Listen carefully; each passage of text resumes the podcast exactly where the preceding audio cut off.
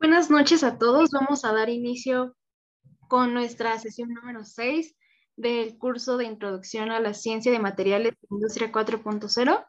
el día de hoy tenemos eh, la presencia del doctor Daniel Eduardo Rodríguez Chamorro, quien estudió la maestría y el doctorado en Ciencias Bioquímicas de la UNAM, donde se especializó en la estructura tridimensional de proteínas, así como en la producción de enzimas recombinantes ha realizado estancias de investigación en Estados Unidos y Europa y posee experiencia en la industria farmacéutica, tanto en laboratorios nacionales e internacionales, y es fundador de tres empresas de, 3D Mol, Catálisis y la más reciente y avanzada como CEO de BreakPet. Muchas gracias por estar con nosotros, Daniel.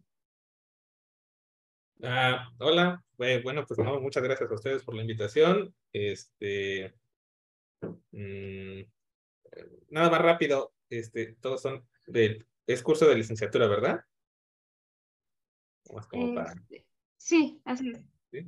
Ah, ya. Bueno, pues mucho gusto a todos, eh, buenas noches.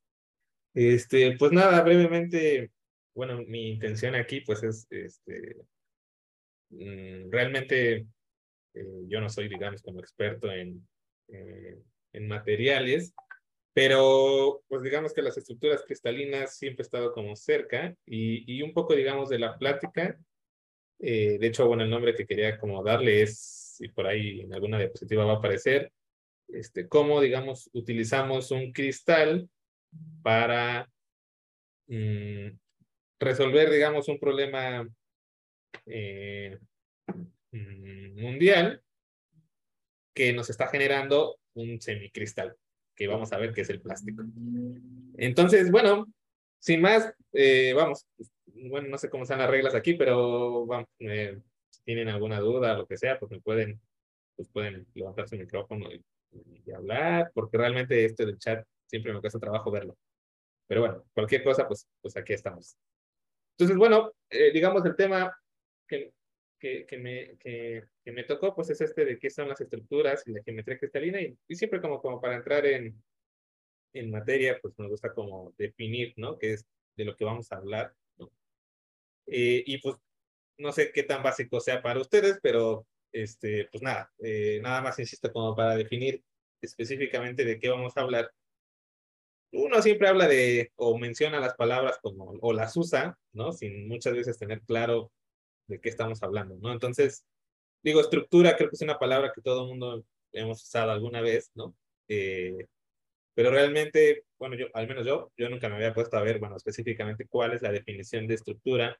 Y pues está interesante, ¿no? Porque nos habla ya desde la definición de que esta estructura, pues, se refiere, digamos, a, a, a mí me gustó estas dos palabras, ¿no? La disposición y la distribución de partes. O sea, estamos hablando de un conjunto, ¿no? De algo que se va a acomodar y se va a distribuir, imagino que en el espacio, ¿no? De cierta forma, pero que ese orden en el que se acomodan estas cosas, ¿no? Que puede ser cualquier cosa, eh, pues va a permitir el funcionamiento de algo, ¿no? Entonces, desde aquí ya, digamos, metemos, digamos, este concepto de que tal vez siempre va el binomio, ¿no? Estructura, función.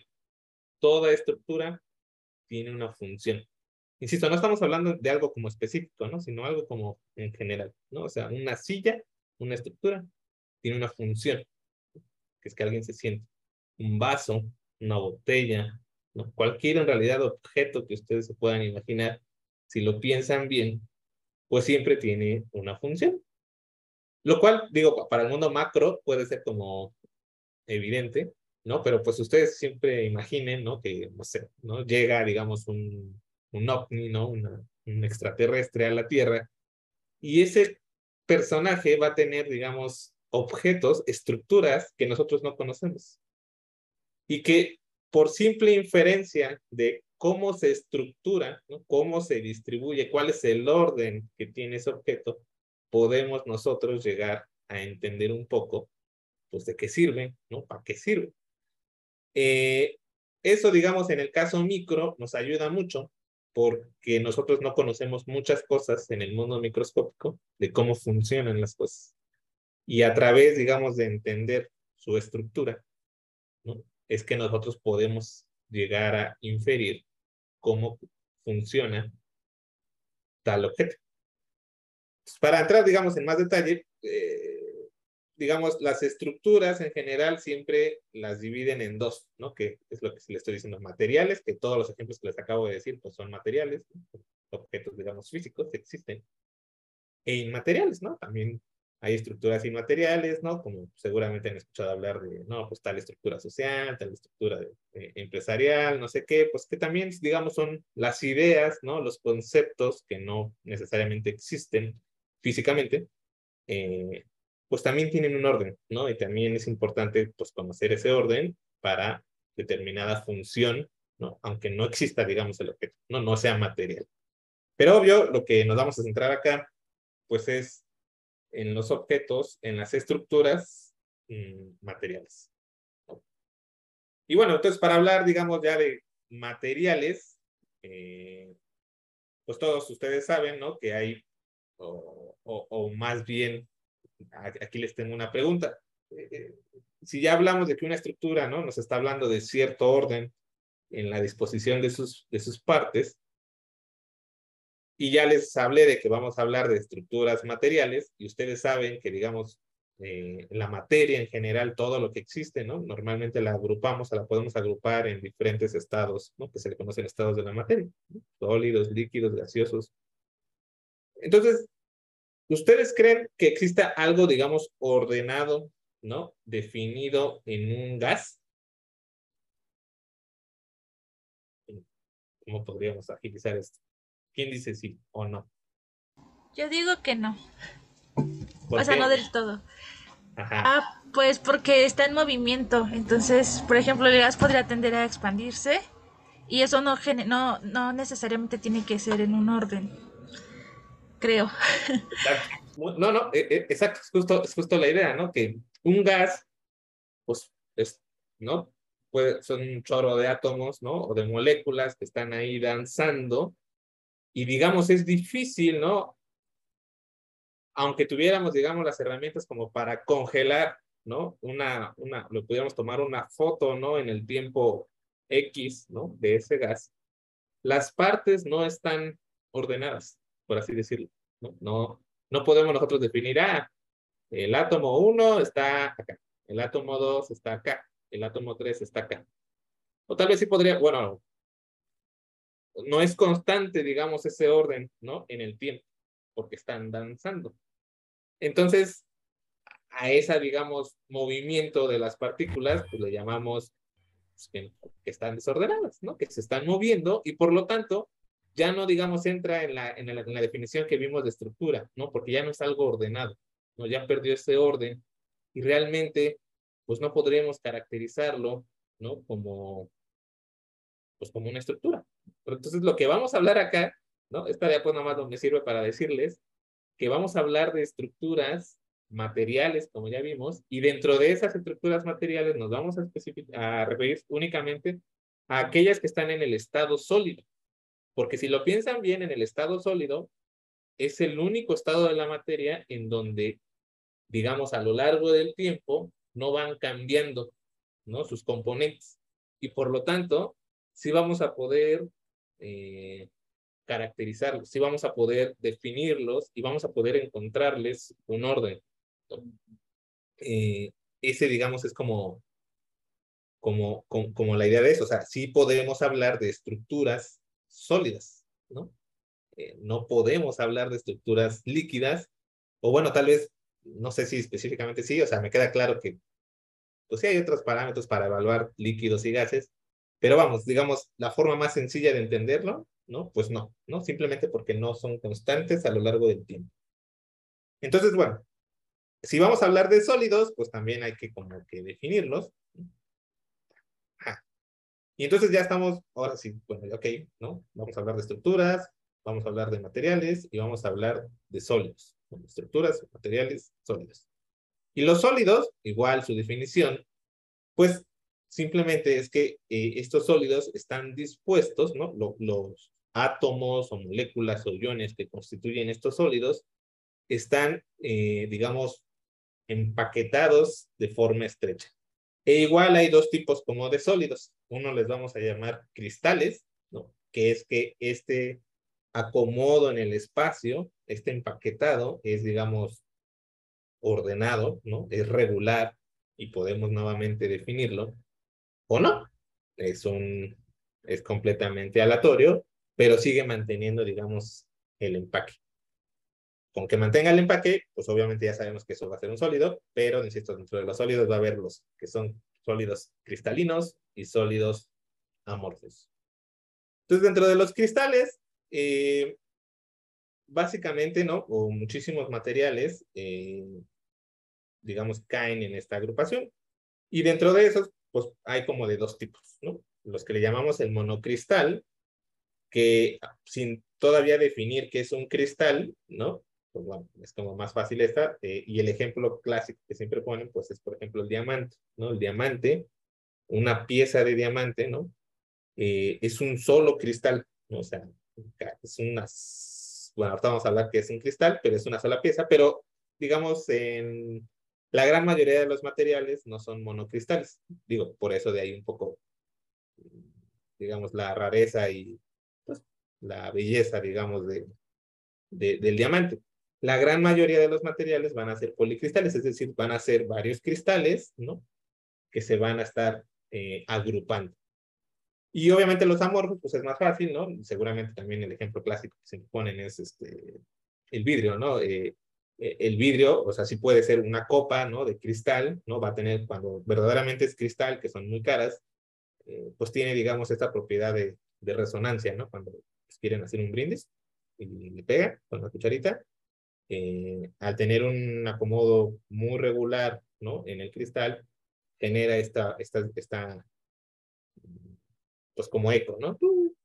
Y un vidrio no, un vidrio suena eh, paco, ¿no? Suena, no, no distribuye, digamos, el sonido. Este, y bueno, y muchos plásticos pues también son amorfos, ¿no? Insisto, siguen siendo sólidos, pero de esos no vamos a hablar, bueno, algún ejemplo hoy. Nos vamos a centrar ahorita solo en lo que es las estructuras eh, de sólidos eh, cristalinos. Y entonces ahora sí, este, digamos, una estructura cristalina es aquella, insisto, en donde ustedes van a tener algo, digo, lo más fácil de pensar ahorita pues es un átomo, una bolita, una canica, y esa canica ustedes la van a poder, ¿no? Acomodar en el espacio, eh, pues de cierta forma. Cuando ustedes tienen un cristal, eh, digamos, pues es ¿no? Se, imaginen, ¿no? Muchísimas, como los soldaditos, ¿no? Cuando se van acomodando, ¿no? Un montón de esas canicas, ¿no? En el espacio. No, no realmente no tiene mayor este, significado, eh, pero vean, insisto nuevamente, lo que le llamamos orden es que, y a los humanos nos gusta mucho la palabra orden, es que nos, nos permite básicamente identificar, La posición de cada átomo en un espacio. Y eso, como podemos hacerlo, decimos que es una cosa ordenada. Y está bien padre, ¿no? Porque realmente eh, si ustedes se ponen a pensar, ¿no? No sé, no sé, alguna vez que han ido, no sé, al mercado y tienen, no, no sé, calcetines y tienen su cajón, no sé si alguien ha sido lo suficientemente curioso para ver cómo puede acomodar, ¿no? Una bolita de calcetines, ¿no? En un espacio, ¿no? de su cajón. Y realmente, pues alguien sí ya se puso a pensar, ¿no? ¿Cuántas formas distintas podemos acomodar el objeto calcetín en un espacio, eh, bueno, en este caso de tres dimensiones. Pero bueno, pensemos primero más fácil, ¿no? ¿Cómo podríamos acomodarlo en dos dimensiones? Y realmente en dos dimensiones, si lo piensan bien, es esta parte de la izquierda. Si ¿sí ven el mouse, ¿no? Sí, yo creo que sí. Este, en donde, pues imaginen que cada puntito, ¿no? Es un calcetín y ustedes van a poder en, dos dimensiones, pues nada más tiene, ¿no? Una sola como capa, X y Y. Y en X y Y, pues dependiendo de cómo distribuyan estos calcetines, pues le podemos llamar una red, ¿no? Oblicua, que es esto que los lados, ¿no? Son de diferente tamaño, pero el ángulo que forman estos es de 90 grados. red cuadrada, que los lados son iguales, e igual el ángulo es de 90 grados, la red hexagonal, el ángulo es de 120 grados, y los tamaños, los lados, digamos, el, el, espacio que hay entre dos calcetines va a ser el mismo, y la rectangular, ¿no? Entonces, ya. Bueno, y esta que la verdad nunca la entendí, para mí es igual, no, no entiendo la diferencia. Pero bueno, el chiste es que nada más como visualizar, ah, ok, un solo objeto, si tuviera muchas copias del mismo objeto, en dos dimensiones, ¿cómo las puedo acomodar? Y verán que pues realmente nada más hay estas. No hay más nuevas formas de acomodo. Pero en tres dimensiones sí cambió un poco. En tres dimensiones, eh, pues digamos, estos son los siete principales grupos. Dentro de estos grupos también, digamos, hay como subgrupos, que son lo que le conocen como las 14 redes de Bravais. Y luego esos, eh, eso nada más, digamos, ah, eh, aquí viene otro concepto importante de un cristal, ¿no? Un cristal, insisto, es un objeto que lo vas a distribuir de forma ordenada en las tres dimensiones. Sin embargo, eh, ese objeto puede ser, digamos, un objeto, digamos, compuesto.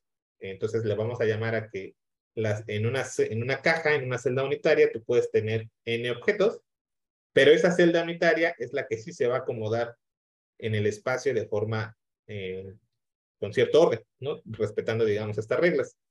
Y dentro de la caja, tú aparte puedes tener diferentes objetos, diferentes, digamos, simetrías. Al final es, va a ser el mismo objeto que primero la vas a acomodar por simetría dentro de la caja y luego de la caja vas a acomodar por simetría en el espacio, ¿no? Eh, como un poco más complejo. Pero bueno, al final en tres dimensiones, alguien, bueno, ya los matemáticos se pusieron a ver, nada más hay 219 formas en que tú puedes acomodar un objeto en tres dimensiones. No hay más. No. Lo cual eh, está, digamos, eso está padre porque eh, eso nos permite, como vamos a ver ahorita, este, conocer, ¿no? O, o tenemos técnicas que nos permiten conocer la estructura de algo por, eh, digamos,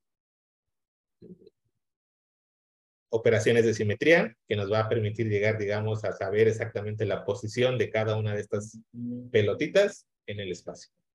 Pero bueno, eh, a, lo que voy es que, eh, o bueno, la idea que quiero llegar, un cristal, ¿no? Un material, piensen en cualquier, no sé, ¿no? un metal, un, plato de cerámica, no sé, ¿no? El concreto, el tabique, eh, la disposición en que esos celdas unitarias, esos átomos, esas moléculas se acomodan en el espacio, es lo que evidentemente va a determinar las propiedades macro, ¿no? Que nosotros podemos medir, ¿no? La dureza, la ductibilidad, la maleabilidad, todas las propiedades que a ustedes les gustan, ¿no? O bueno, que, que, que, podemos, digamos, medir, ¿no? De forma macroscópica, tienen una repercusión o, o, o, digamos, la causa de esas propiedades tiene que ver con esto, ¿no? En cómo, digamos, sus átomos, sus moléculas, minerales, los metales, lo que ustedes quieran, se están acomodando en el espacio. Y, digamos, eso, digamos, tiene una relevancia bien importante eh, pues primero, digamos, para entender, ¿no? Cómo, por qué, digamos, el diamante, ¿no? Es muy duro y el vidrio no tanto, pero después, pues imaginen que cuando logremos entender, ¿no? Bueno, que más o menos ya lo entendemos, pero cómo podemos crear, ¿no? Materiales, eh, por ejemplo, no sé, entremos ya en materia, ¿no? Eh, plástico.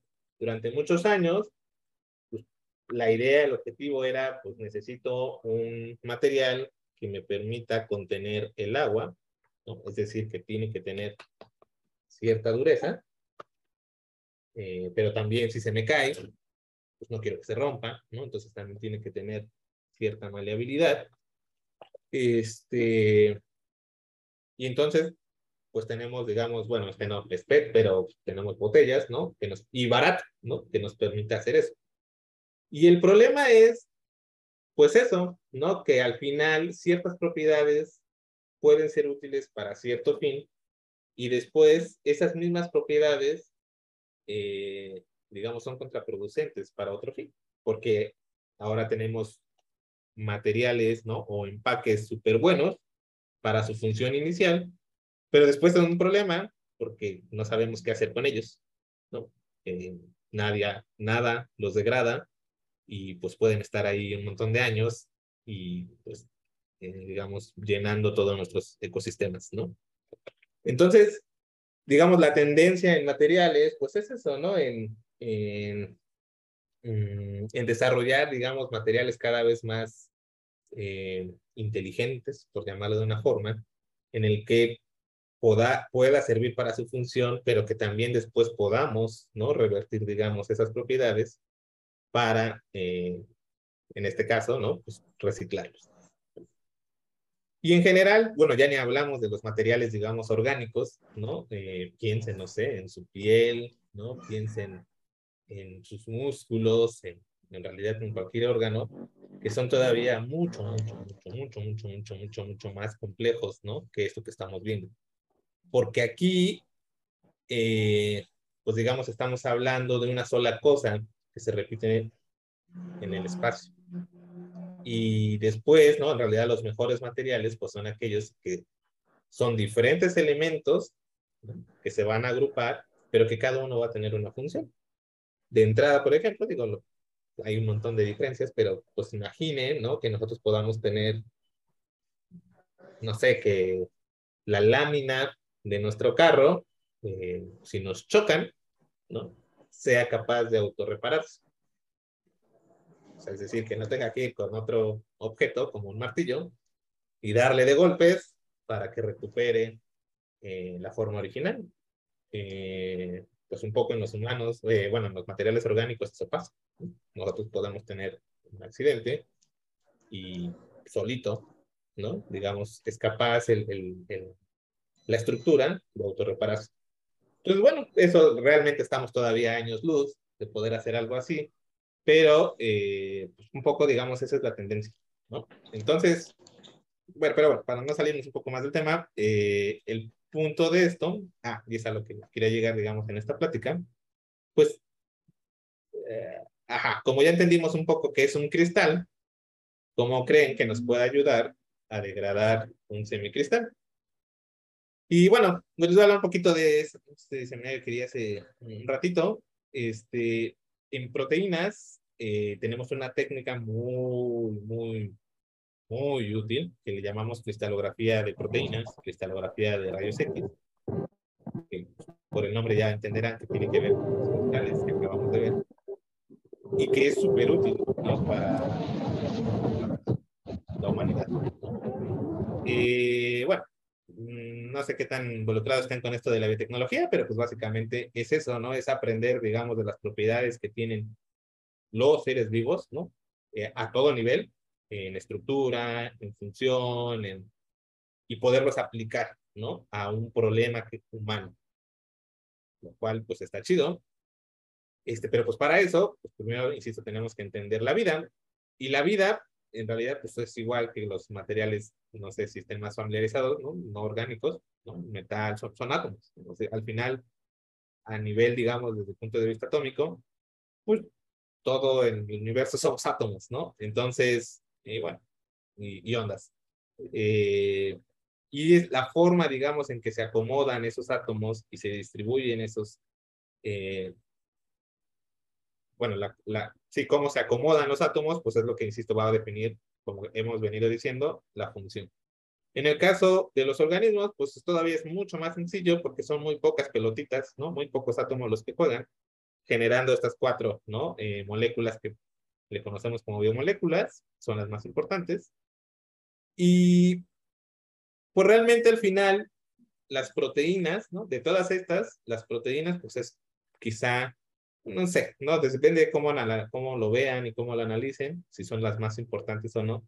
Pero lo que es un hecho es que son las efectoras. O sea, las proteínas forman materiales, ¿no?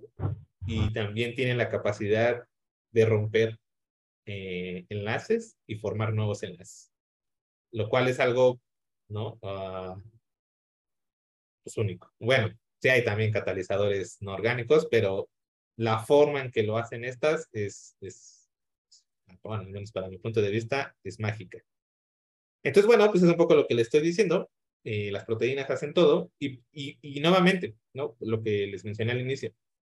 Al final, una proteína no es más que una cadena de objetos que le llamamos aminoácidos y esos, esa cadena, eso es una sola cadena. Se pliega en el espacio de cierta forma para eh, tener su función. Que como les mencioné, pueden ser los anticuerpos, ¿no? Son proteínas, las enzimas son proteínas, hay proteínas, las proteínas de sus músculos, bueno, sus músculos son proteína, todo, ¿no? Eh, las proteínas hacen de todo. Y son los mismos componentes, los aminoácidos, lo que eh, permite, digamos, toda esa variedad de funciones.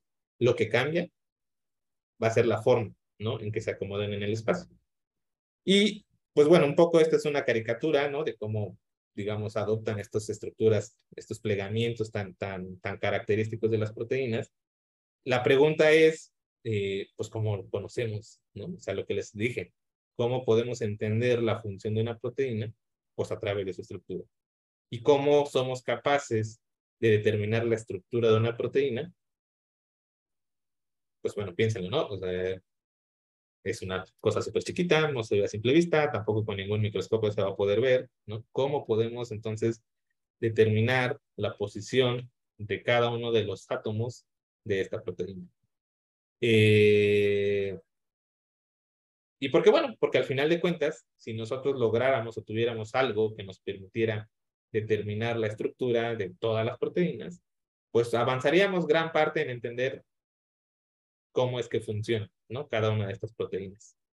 Eh, entonces, bueno, pues ya sabemos que hay como reglas, como les dije, la proteína es una cadena, que nos llamamos estructura primaria, y esta estructura, insisto, se va a plegar de cierta forma en el espacio, ¿no?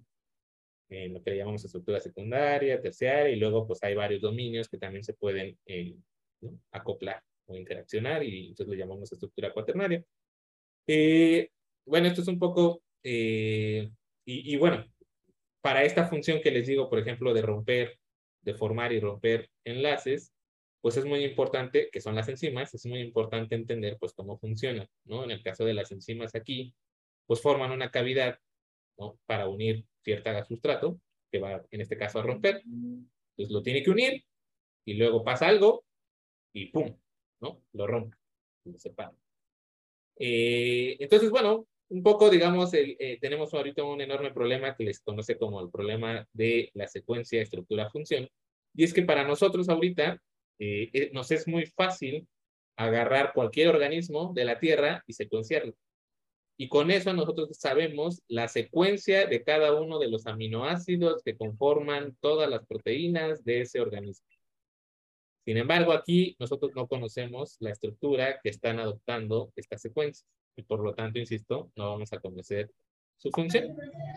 Lo cual es entonces es un problema porque ¿qué pasa si nosotros queremos, no queremos comernos el triángulo, queremos comernos un cuadrado? Entonces tendríamos que modificar la estructura de una proteína para que en lugar de que forme este triángulo, forme algo como esto, y entonces para eso, pues nosotros tendríamos que modificar algo en su secuencia. Eh, y entonces sí, ¿no? Le modificamos algo en su secuencia para que adopte esta estructura, para que pueda ejercer esta función de comerse al cuadrado. Esto que parece tan simple, pues es muy difícil, porque nosotros no sabemos qué cambios tenemos que hacer aquí para que adopte eh, cambios en, esta, en la estructura que nosotros queramos. insisto, ejerzca la función que nosotros deseamos.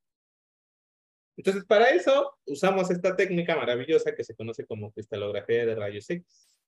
Y básicamente consiste en que de esta necesitamos obtener una muestra de proteína lo suficientemente pura para formar un cristal.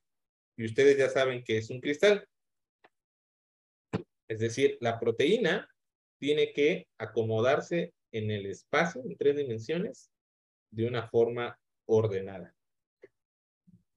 Y luego, porque nuevamente, si les digo que ni con un microscopio, el microscopio más poderoso de la Tierra, eh, somos capaces de verla, cuando ustedes forman un cristal eh, y le hacemos pasar unas de rayos X a ese cristal, ah, otra de las propiedades de un cristal es que difracta, ¿no? Es decir, la luz es capaz de pasar a través del cristal.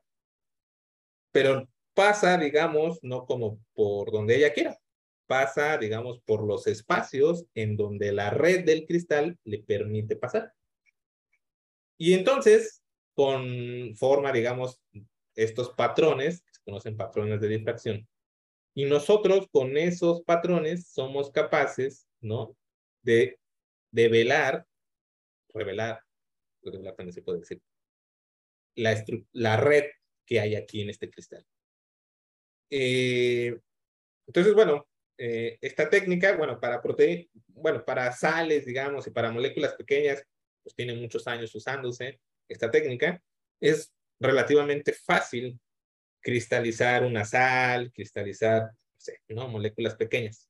Pero las proteínas son muy grandes, entonces no es como tan fácil obtener un cristal, y no solo un cristal, tiene que ser un monocristal de, de, de este tipo de materiales, de este tipo de estructuras.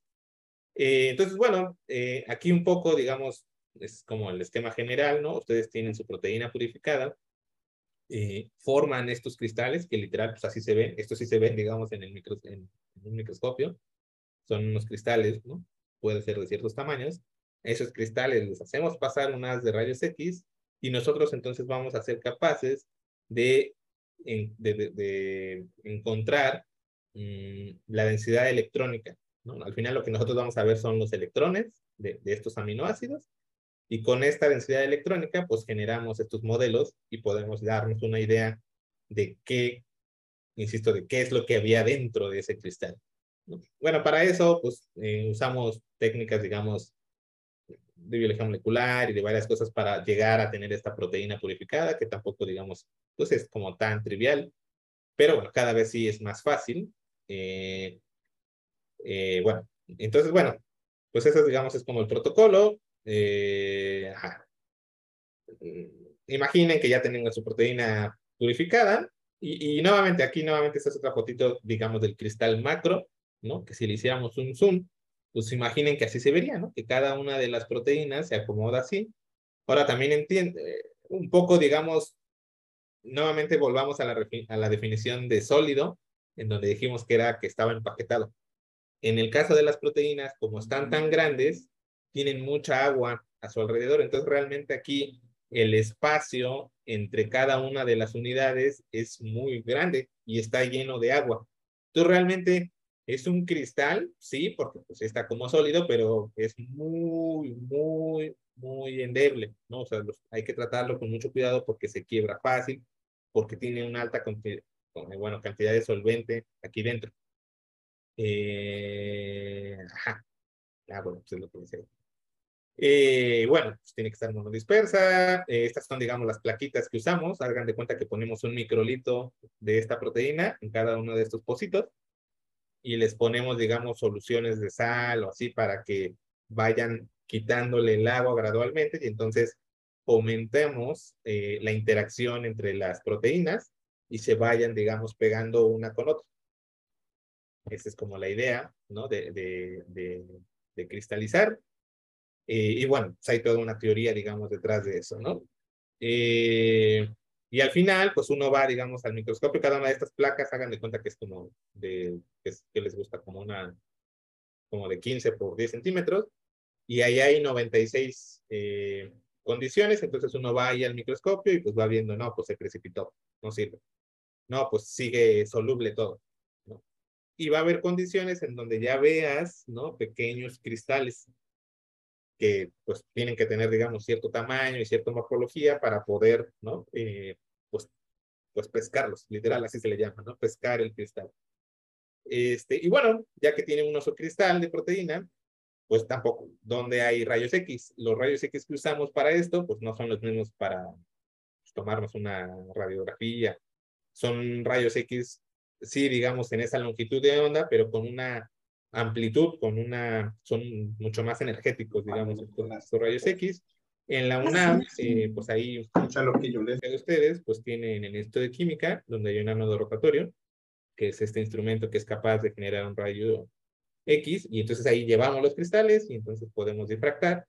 Y digamos en el mundo, porque en México no tenemos, también están otras, estos, digamos, infraestructuras tremendas, eh, más o menos como los que imaginen, esto es un círculo gigante, pues yo creo que ha de tener que les gusta unos 2, 3 kilómetros de diámetro, o sea, esto es larguísimo, y en donde son, digamos, eh, eh, fuentes de rayos X muy poderosas, en donde, pues para que se den una idea, aquí uno puede difractar un cristal en media hora, y aquí, pues, no sé, en dos días, ¿no? Porque hay que exponerlo mucho tiempo para que, es como, o sea, al final es como tomar una foto, ¿no? Imaginen que hay muy poca luz, y entonces tienes que dejar, ¿no?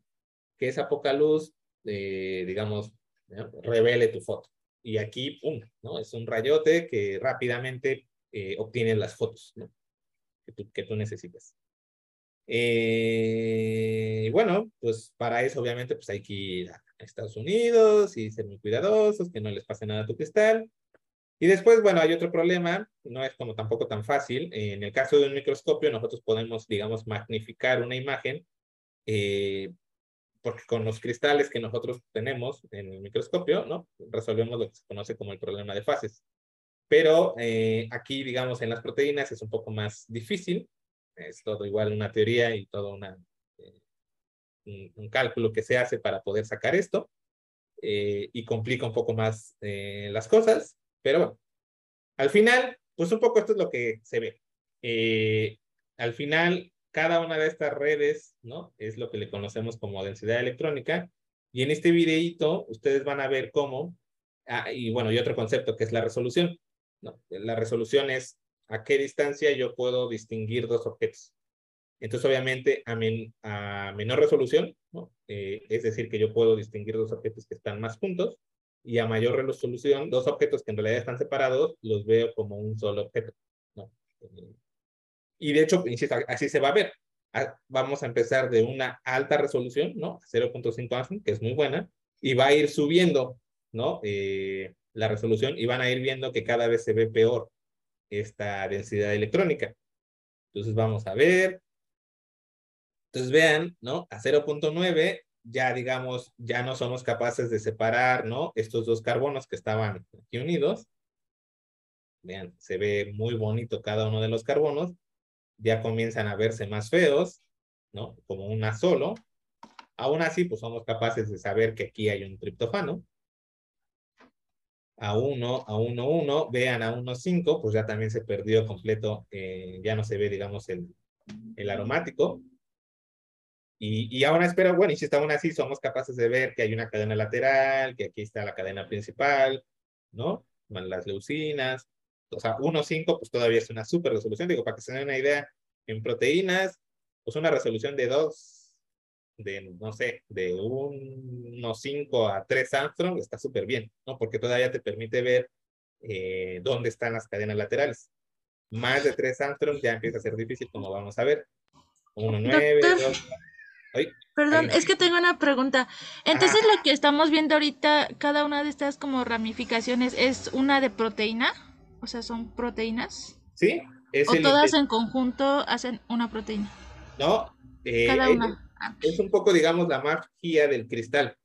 Eh, como la proteína está cristalizada, entonces haz de cuenta que entra el haz de luz y va bueno, van sumándose digamos, las difracciones de cada una de las, de las unidades. Y al final, pero lo que nosotros obtenemos al final es la estructura. Como toda la rama, como el esqueleto de la proteína. Ajá, pero dentro de, ah. una celda unitaria. Ah. todas las demás nos ayudaron a develar una. Ok, entonces, por ejemplo, aquí estamos viendo varias celdas unitarias. No, solo una. Solo, una. Ah, todas estas están. todas. Ah, ok, ok. Gracias.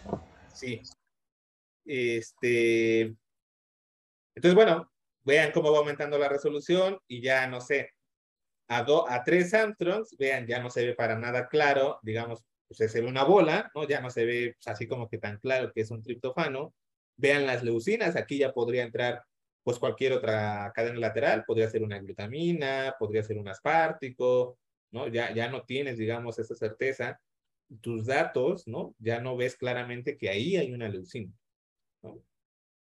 Y bueno, mientras sigue aumentando la, la, resolución, pues vean, ¿no? Perdemos detalle y normalmente lo que pasa es que las cadenas laterales empiezan a, no verse, ¿no?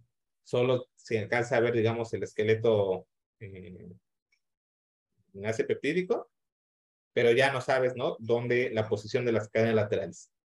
Eh, digo, existen otras técnicas, ¿no? Por ejemplo, la CRIO-M, en donde eh, pues para cosas muy grandes, lo difícil de la cristalografía es que para proteínas muy, muy grandes, pues obviamente es más difícil cristalizar. Este, entonces, bueno, existen otras técnicas que eh, pues tienen este tipo de resoluciones que, digamos, ayudan a complementar, ¿no? Eh, puedes, por ejemplo, cristalizar por partes, digamos, una proteína muy grande y luego con estas técnicas, pues ya sabes dónde está cada una de las partes. Pero bueno, la idea, insisto, aquí es que pues a través de la cristalografía nosotros podemos conocer, insisto, la estructura de una proteína y nuevamente conocer la función. Eh, y bueno, pues al final, digamos, lo que siempre existe una cosa que se llama el PDB, ¿no? Lo ponen así en Google PDB, Protein Data Bank, que pues es una de los, yo creo, de los tesoros de la humanidad, porque ahí están depositados, ¿no? Todas las estructuras que el ser humano ha sido capaz de determinar. Eh, y pues ahí, insisto, pues uno baja el PDB, ¿no? Y simplemente van a ser coordenadas, ¿no? De, de átomos. Y entonces, bueno, ya lo mete uno a un programa. Y pues aquí está, ¿no? Digamos, este es, digamos, el resultado de, de uno de esos experimentos. Ahí está la, la, la, proteína. Y pues nada, ¿no? Pues ok, ¿no? Nuevamente, pues ya tenemos la, como una caricatura, ¿no? De eso. Pero nuevamente, pues eso, digamos, es una de las partes principales, ¿no? Tener la estructura, pero no lo es todo para conocer la función. Después, pues hay que conocer, ¿no? O hacer todo un análisis estructural, pues qué información te da la estructura, si verdaderamente la estructura que está resolviendo te está resolviendo una pregunta, y pues qué más puedo hacer con esa información. Y bueno, hablando, bueno, ya, bueno, como conclusión de esta parte, pues solo les diré que la estructura, ¿no? Está en todo y realmente eh, digamos, es la llave para resolver un montón de problemas que tenemos en un montón de áreas. Eh, bueno, si a alguien le interesó esto de hacer cristalografía de proteínas, pues hay varios grupos de investigación en México, ahí están, ah, bueno, el doctor Alfredo está, pero, pero bueno, eh, hay muchos, eh, bueno, hay varios, entonces pues solo es cuestión de buscar. Y ya nada más, entonces, para terminar, pues un poco de lo que les acabo de decir, lo que nosotros hacemos, digamos, aquí en, la empresa es utilizar esta información estructural para desarrollar enzimas que nos va a ayudar a degradar otro material, que es el, bueno, en este caso es un material semicristalino. Semicristalino quiere decir que tiene, va a tener partes en su estructura que van a ser como un cristal, que ya vimos cómo es, y va a tener otras partes que van a ser amorfas, es decir, que va a ser aleatorio, digamos, el acomodo en que sus moléculas se ordenan. Eh, y bueno, aquí rápidamente, ya se me acaba el tiempo, eh, pues aquí el problema, digamos, es muy rápido, ¿no? Pues ustedes saben, ¿no? Cada día consumimos, producimos y consumimos más plástico, ¿no? Por lo cual, eh, y bueno, y de seguir esta tendencia, y, bueno, en realidad cada año aumenta la producción de, de plásticos, pero el, el, problema principal de estos problemas, de estos plásticos, de estos materiales, es que pues no se degradan, ¿no? O sea, a diferencia, digo, aquí les hablé de que producimos actualmente alrededor de 368 millones de toneladas de plásticos. Digo, si lo comparamos con cuánto maíz producimos, pues, ¿no? 1110, tres veces más, pero nadie ha dicho que es un problema eh, producir maíz, ¿no? Porque, pues aunque no nos los comamos, si se lo metemos abajo de la tierra, pues ya no, no hay un problema, ¿no? Sabemos que va a haber organismos que son capaces de degradar. Sin embargo, en el caso de los plásticos, los metemos abajo de la tierra y, oh sorpresa, ¿no? Eh, en 100 años va a seguir igual. Bueno, en realidad nadie sabe porque eh, pues esos materiales se crearon en los 50, 60, ¿no? Entonces, pero bueno, lo que hemos visto, pues es que se degradan muy, muy poco, ¿no? Y muy lento. Eh, y esto pasa porque eh, pues los materiales, ¿no? Eh, por ejemplo, del maíz, pues son orgánicos y entonces pues hay un montón de organismos allá afuera que tienen, digamos, una batería de enzimas para degradarlos. Y un poco, pues es un poco de la, digamos, de cómo funcionan los ciclos allá afuera, estos ciclos bioquímicos, en donde va a haber organismos que son capaces de capturar el CO2 de, la atmósfera con la luz solar y generar eh, pues un montón de cosas, ¿no? principalmente eh, pues azúcares. Y luego hay otros organismos como nosotros que necesitamos ingerir ¿no? esos azúcares, eh, los ocupamos para nuestras actividades, nuestro metabolismo, y nosotros entonces producimos CO2, ¿no? Como parte de eso. Y entonces, pues todas esas moléculas andan dando vueltas por ahí. Y existe todo, insisto, toda una batería de enzimas y todo un sistema y toda una estructura de un sistema bien padre y bien complejo de que esto anda dando vueltas. Y en el caso del plástico, pues desafortunadamente no. Estas cosas no están dando vueltas, ¿no? Estas cosas es lo que se conoce como lineal, ¿no? En donde producimos, consumimos y desechamos y, y ahí quedó el asunto, ¿no? Y esos desechos cada vez son más grandes y más grandes y más grandes, ¿no? Entonces, mientras no tengamos una forma en tomar esos desechos y reincorporarlos, pues el problema va a seguir ahí. Eh, en el caso del plástico, digo nada más para que se den una idea, de las 300 millones de toneladas que se producen al año, el 32% pues se queda en el ambiente, el 40% lo tiramos en vertederos, el 14% lo quemamos, y entonces aumentamos al, al, a la atmósfera el CO2, y solo el 8% ¿no? lo logramos eh, reciclar, del cual solo el 2% se recicla en lo que debería ser el 100, insisto, que es esta economía circular. Eh, y bueno, pues de seguir así, pues se calcula que para el 2050 pues, todos los océanos van a estar llenos de, de plástico, va a generar un montón de problemas.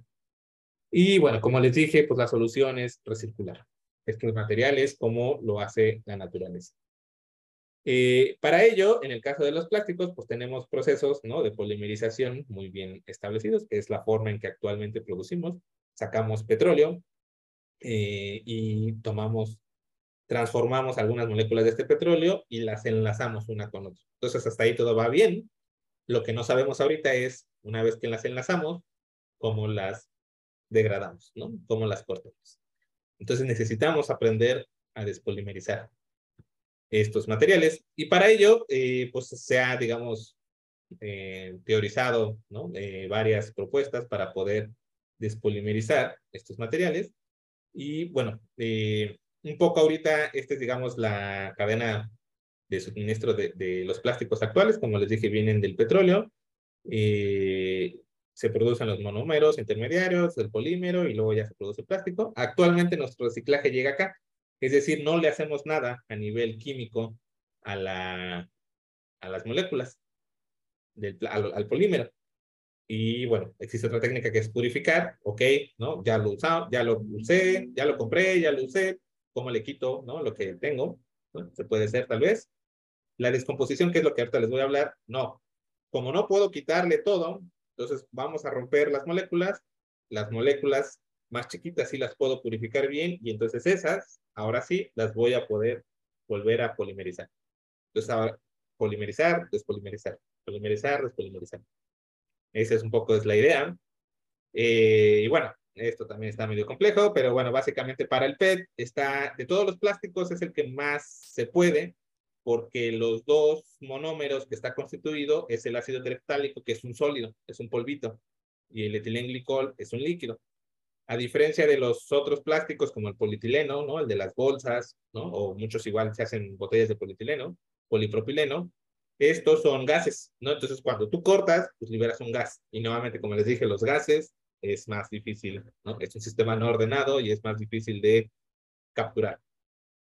Eh, bueno, entonces, por esa razón, digamos, en el PET es el que se puede hacer más esto, o se podría hacer, y la otra gran ventaja que tiene el PET, ¿no? aparte de que pues, es el que en este momento es el que más se recicla, es que los productos que hacemos con PET en realidad no son tantos.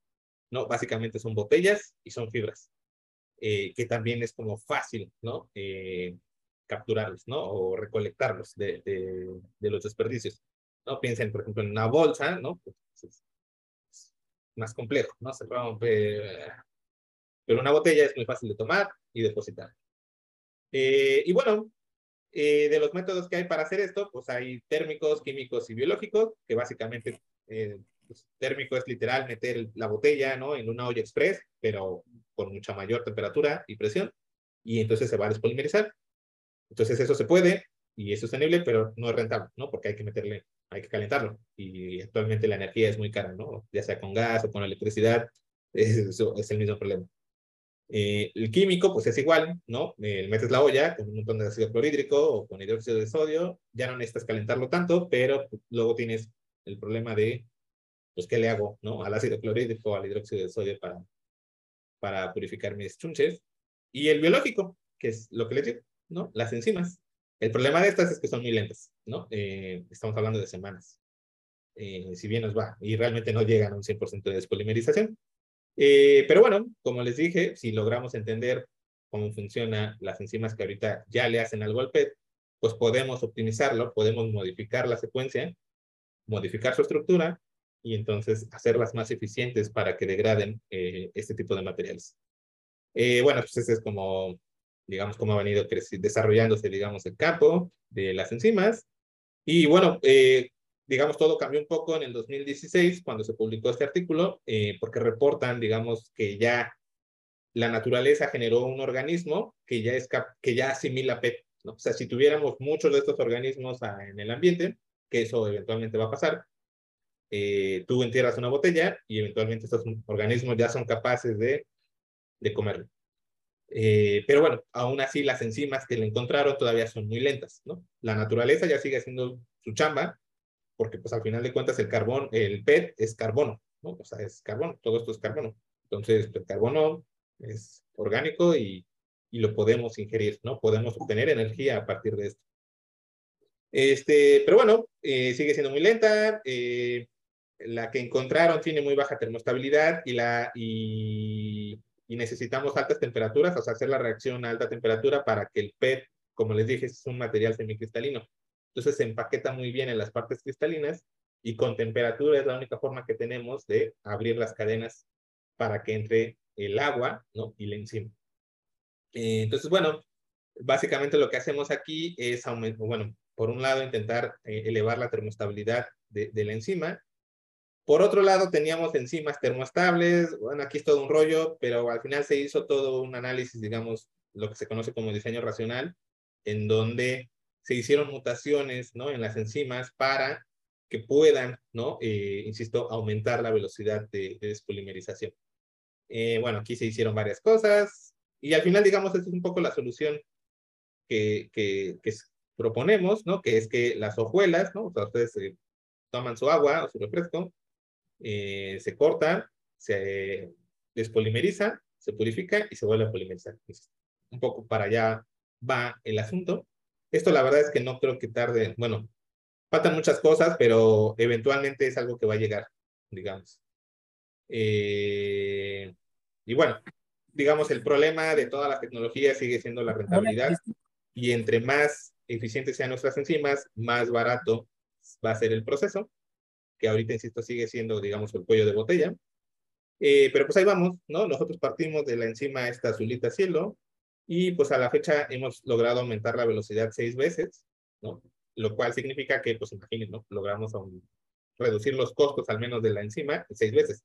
Porque una de dos, o necesitamos seis veces menos enzima, o con la misma enzima, que al final es lo que te cuesta en este tipo de procesos, eh, degradamos seis veces más.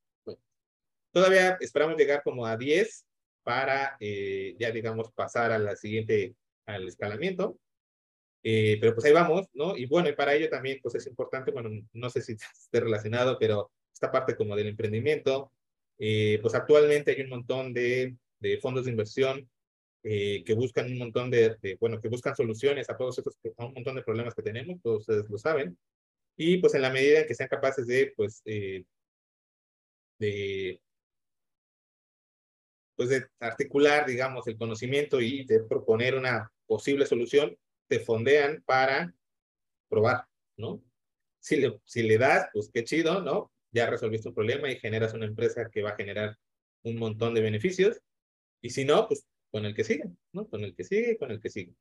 Eh, entonces, bueno, pues es un poco, digamos, eh, cómo hemos avanzado nosotros de un fondo de inversión que se llama Gridex. recibimos nuestra primera inversión y pues actualmente estamos buscando, cuando lleguemos, digamos, como a las 10 veces de, logramos mejorar 10 veces la, la velocidad, eh, pues la, la, idea es buscar nuestra siguiente ronda para construir la planta piloto y aumentar, digamos, ya enfocarnos en un proceso industrial, ¿no? En ya no solo la enzima, sino, en, digamos, completar, ¿no? La tecnología, se necesita la enzima y un proceso para que tú puedas salir al mercado. Eh, y pues bueno, eso sería todo de mi parte. No sé si, bueno, pues muchas gracias y no sé si tengan preguntas. Yo, yo tengo una pregunta. Ah. Eh, estaba comentando que para realizar la despolimerización del PET eh, está incorporando la enzima en, un medio acuoso. Eh, ¿Ha intentado cambiar el medio de reacción para que el PET se, pueda ser soluble y bueno, también sea compatible con la enzima? Sí, el, digamos, es, la idea es buena, pero el problema es que las enzimas, no todas las enzimas, eh, toda la vida viven en agua, ¿no? Entonces las enzimas están acostumbradas a vivir en agua. Y si tú las cambias del agua, eh, pierden ese plegamiento y pierden su magia, ¿no? Entonces, eh, sí, hay todo un área de desarrollo en donde se busca, digamos, generar enzimas que sean capaces de vivir como fuera del agua, ¿no? En solventes orgánicos, pero aún así, en este caso, el PET es una cosa, es un material súper, eh, creo que solo es, o sea, es, es, insoluble en todo, ¿no? Incluso en los orgánicos. Eh, eh, entonces, en este caso en particular, o sea, creo que solo es soluble en una cosa que es así súper cara y súper corrosiva, este, pero, pero, pero, bueno, un poco insisto con las enzimas, lo que se busca un poco es eso, ¿no? Que, o sea, al final, como la reacción la tienes en agua, ¿no? No necesitas solventes orgánicos que pues tienen, digamos, su, huella ecológica. Lo ideal es que al final lo podamos hacer en agua. Eso sería lo más verde posible. Ok, muchas gracias. Sí. Eh, Hola, buenas noches. Ajá. Eh, yo tengo una pregunta. ¿Como tal se ha desarrollado o hay o existen estudios en otro tipo de material que no sea el PET? O qué ventaja tiene el realizarlo con PET? Eh, ¿Te refieres a la despolimerización con enzimas? Exactamente, sí. Ah, eh, eh, la gran ventaja es que el ácido tereftálico y el etilenglicol, ¿no? Los dos monómeros del que está hecho, el material, son sólidos. un sólido y uno es líquido, o sea, y los otros son gases. Entonces eso eh, vuelve bien complejo recapturarlos. O sea, al final de cuentas, pues esto, o sea, tal vez estaría padre, o sea, y sí hay un montón de también de, trabajo con enzimas para despolimerizar esos materiales, pero eso es al final el gas lo liberarías. Y la idea de esta economía circular, pues es que es, recaptures para volver a polimerizar. Ok, un, un ejemplo, otro, otro, otro material plástico que se que se ocupa y también se puede regenerar, regenerar por medio térmico es el polimetilmetacrilato. ¿Tendrás alguna información respecto a eso? Ay, güey, este, no, no, la, la, la, la, verdad no, pero bueno, eh, yo sé que, pues sí, o sea, también hay todo un campo de investigación en desarrollar nuevos polímeros que justo lo, como, como acabas de decir, que tal vez le demos un poquito de tratamiento de calor y sean capaces de, de despolimerizarse, un poco de lo que les dije, que que cumpla su función, pero después podamos cambiarle la propiedad para volver a, a, regenerarlos. Eso pues estaría chido, pero pues hasta donde yo sé, digamos a nivel comercial, pues todavía estamos lejos. Ok, gracias. Este, yo tengo una pregunta, buenas noches. Hola. ¿Utilizas algún tipo de refinamiento como el de Ripple para identificar tus fases cristalinas en tus proteínas? Uh, no sé qué es eso, pero no. Eh, ¿cómo me dijiste? ¿De qué? Algún tipo de refinamiento, como el refinamiento Riddle, se usa para identificar fases cristalinas, estructuras cristalinas en, en muestras de policristales. Ah, ya. No, eh, en el caso de las proteínas, de hecho, no, o sea, si tienes policristales o cristales gemelos, no te sirven los datos. Este, tiene que ser un solo monocristal y digamos, eh, la parte de las fases y eso, sí es todo un tema, eh, platiqué, pero, pero, pero nuevamente, o sea, mm, ya es, digamos, suficientemente complejo el problema como, o sea, hasta ahorita no se puede determinar las fases de un policristal de proteína. Ok, gracias. Sí. Creo que hay más manitas, pero ustedes, eh, no sé, ustedes saben. Yo tengo una pregunta. Buenas noches, ahí el, el moderador debería de controlar este tipo de preguntas. Ah, no sé, hay un moderador. Pero si quieres, empezamos con Edgar. Mejor. Sí, perdón. En cuanto a sus propiedades mecánicas y, o sea, para el proceso de, reciclado, eh, ¿cómo se diferencia de los procesos actuales del PET? Ah, pues es que ahorita no, lo, no se rompe la molécula, ¿no? O sea, ahorita se vuelve a fundir el material y se le intenta, digamos, quitar, eh, bueno, volver como a cristalizar, a recuperar sus propiedades, pero ese es un, uno de los problemas ahorita del reciclaje eh, mecánico, que es como se le conoce, que cuando tú vuelves, o sea, tienes la botella y la vuelves a fundir y vuelves a extruir para generar la botella, eh, digamos, el polímero eh, se va cortando la cadena y entonces vas perdiendo propiedades. A la fecha creo que solo pueden darle cinco ciclos, ¿no? En donde pueden fundir y volver a extruir, fundir a volver a extruir. Después de esos cinco ciclos, la cadena ya está tan corta que pues ya no sirve para hacer botella, digamos, esa resina. No sé si respondí. Sí, gracias. Sí. Y ahora sí, A. A. Fernández Marín. Muchas gracias, Antonio Fernández. Hola, hola. Eh, yo tengo, tengo una, este, un par de preguntas. Uno relativo a las enzimas que utilizas para hacer todo ese proceso, qué tan contaminante son para el agua y para la tierra. Y dos, este, se sabe que hay océanos, océanos completos llenos de plásticos, así extensiones grandísimas. Si se puede trasladar la idea que tienes de colocar esas enzimas en, esos, en esas regiones para no trasladar todo el plástico que se tiene ahí y eh, aprovechar, ¿no? Ya que están ahí en, los océanos, en el agua, porque decías que es donde las, este, los solventes que utilizas este, funcionan. Este, bueno, esa es mi pregunta. Muchas gracias. Sí, este, no, esa es otra de las magias de las proteínas, que al final, eh, eh, digamos, son súper específicas, ¿no? Entonces, solo, eh, digamos, en este caso, hidrolizan al PET, pero pues, a otra cosa no. Y, pues, digamos, el metabolismo de proteínas, ¿no? Pues, o sea, me la podría comer, pues, ¿no? Y no me pasa nada y, al, y me nutre, pues, porque todos estamos hechos de los mismos aminoácidos. Entonces sí, sí se podría echar, digamos, al, a los océanos, ¿no? Digo, para degradar solo el PET, ¿no? Que esté, digamos, en esas islas, ¿no? De, que comentas, ¿no? Otros plásticos como el polietileno, el polipropileno, no le va a hacer nada. Eh, pero, pues un poco, digamos, es lo que te digo ya desde el punto de vista más comercial, eh, pues eso yo creo que nadie lo va a hacer nunca, porque a ti te cuesta, ¿no? Producirle encima.